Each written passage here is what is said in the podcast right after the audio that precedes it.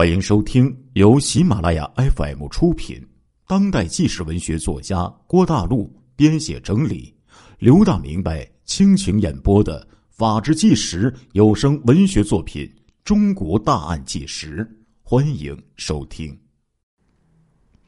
十月五号晚间，吉林市公安局郊区分局沙河子派出所的副所长祝小强，带着一名治安员在值班。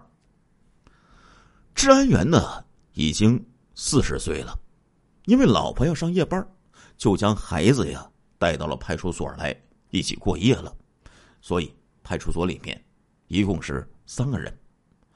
多年之后，祝小强的妻子王红娟回忆说：“当天呢，不是这个祝小强的班因为同事发高烧，所以呀，这个祝所长呢才顶上来的。”但是他那个时候也是重感冒，但是派出所里就这么几个人，没办法。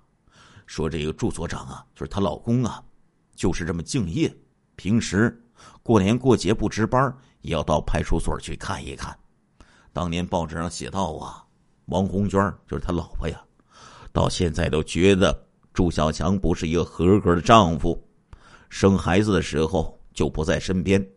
做阑尾炎手术的时候也不在身边，但是后来呀，他想通了，当警嫂啊，本来就不是一件容易的事儿啊。当天晚上八点钟的时候啊，祝小强还给妻子打了一个电话。十点多的时候，祝小强呢就让治安员带着孩子去睡觉，自己呢来值班。祝小强没有看到的是。有两个黑影先后的就溜进了派出所，在发现派出所里只有一个民警值班，其中一个歹徒就拔出了手枪，冷不丁的砰，枪声就响起呀。祝小强所长头部立刻中弹，瘫倒在办公桌上，瞬间就牺牲了呀。那个治安员。听到枪声，赶忙就从床上爬了起来。他让自己孩子先别动，自己冲到走廊上。但是两个歹徒已经在走廊上等着他了，立即又开了一枪，砰！治安员胸部中弹，也是当场就死了。治安员的孩子听到爸爸的惊叫声，哭着跑到走廊里，黑暗之中。歹徒又以为是个警察，对准孩子，砰，又开了一枪。旁边那歹徒一看是个小孩有些抱怨，说道：“哎，你怎么打死了一个小孩啊？”开枪的歹徒辩解说：“这么黑，我哪里看得清啊？算他倒霉了。”两个歹徒啊，就将祝小强副所长身上的六四式的手枪取下。迅速逃走。这个祝小强副所长啊，刚牺牲的时候，他的妻子王红娟才三十多岁，身材高挑，长相可以说是非常的漂亮。身边许多亲戚朋友劝他再找一个改嫁算了，可是他都没有同意。他说：“我是为了孩子呀，怕他的性格受到影响，我不想再嫁。”而且，孩子是烈士的后代，我也是公安，我觉得这也是我自己的职责，也是在完成任务。孤儿寡母的生活呀，特别的苦啊。王红娟用“苦，非常苦”这几个字评价丈夫去世之后自己的生活。现在呀，一提起当年那些事儿啊，眼泪呀。还是止不住的哗哗的流。有一次，孩子呢喉炎犯了，半夜时候自己背着孩子下了七楼，到医院急救。见到大夫啊，王红娟就给跪下了，哀求大夫救自己的儿子。他说：“半夜的时候，我坐在医院的长凳上，眼泪止不住的流。护士问：‘就我一个人吗？’我说：‘是。’后来，孩子哭，喊着找爸爸，我抱着孩子一边哭，一边告诉他一定要坚强。这样的事情太多了，我的眼泪都流干了。祝小强副所长牺牲多年之后，他的儿子也当上了警察，目前呢，在深圳市公安局刑警支队工作。话说，今天的王小娟呢，已经是个老人了，他对儿子要求只是啊，我们唯一的要求就是孩子能够健健康康、平平安安的。话说，沙河派出所地处偏僻。这三声枪响，并没有惊动周边的水平、周边的群众。直到第二天凌晨两点钟，外面巡逻的民警回到派出所，这才发现三个人被杀害了。袭击派出所，还枪杀警察，这种案件可以说是极为恶劣，全国罕见呢。经过紧急的分析。作案的凶器，赫然就发现是被杀的常国义的那把五四式的手枪。那么现在呀，就算这个智商再低，也应该知道啊，当时抓的那个嫌疑犯抓错人了呀。李晓东兄弟根本就不是杀人凶手，是被屈打成招的呀。但是，让人无语的是什么呢？到了这个地步啊，专案组的一些民警。哎，还没有放过李晓东兄弟两个，他们竟然认为啊，这枪是李晓东卖给歹徒的，哎，所以才导致派出所的民警被枪杀。案发当天，一些民警又到看守所，对这李晓东啊，这兄弟俩呀，又是一顿胖揍啊，让他们赶快交代，你们把枪到底卖给谁了？当然了，这上级领导啊。没有这么这样的愚蠢吧？他明白呀，这李晓东兄弟可能根本不是凶手，下令不要再对他们进行刑讯逼供了。有错抓，无错放。李晓东兄弟呀，没有被释放，说要等到案情彻底清楚再说。在此次案发现场，警方提取到了一个清晰的脚印。根据脚印的判断，另一个歹徒身高大约一米七五左右，这为案件侦破提供了一些帮助。但是这个案件这又回到了原点了呀！专案组就重新梳理了这起案件。杀死常国义的目的是为什么呢？警方觉得是为了抢劫五四式的手枪。那抢枪的目的是什么呢？应该是为了做大案呢，但是抢枪和袭击派出所有没有因果关系呢？谁都知道，派出所里呀，哎，最少呢得有几名警察呀，他们可能都是配枪的。歹徒以区区两个人、一支枪去袭击派出所来抢枪，可没那么容易呀，不符合逻辑，风险太大。正常来说吧。如果想抢劫武器，完全可以继续偷袭一个警察，对吧？带枪的警察很多，哪里要去袭击派出所进行抢枪呢？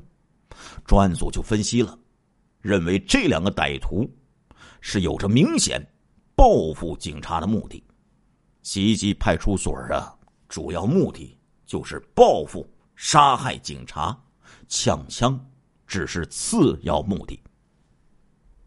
那么，警方分析，这两个歹徒啊，很有可能就是受到过警方打击的人员。同时，根据歹徒连续作案的手法来看，可以说是干净利落，心理素质极其稳定。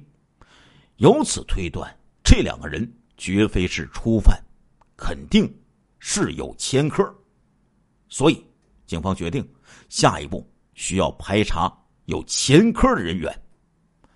这一次案件呢，可以说是震惊了全国。公安部下文要求立即侦破西溪公安局杀害警察的案件，同时，上面对专案组刑讯逼供、胡乱抓人顶罪给予了严厉的批评，要求将李晓东兄弟立即释放。到了这个地步，专案组这脸可就丢大了呀，所有人面子都挂不住了呀。于是专案组彻底发飙了，他们下令，吉林市的三千名干警，包括内勤人员，还有就算是要退休的干部，全部停止休假，兵分两路。第一路对全市三万多名电工和相关的从业人员，以及四万多名焊工进行逐一排查。第二路呢，去看守所，将四千三百七十六名从这八三年以来受过打击的人员的名单呢，全部调出来，挨个进行排查。就在专案组发狠的期间，两个歹徒。还在顶风作案。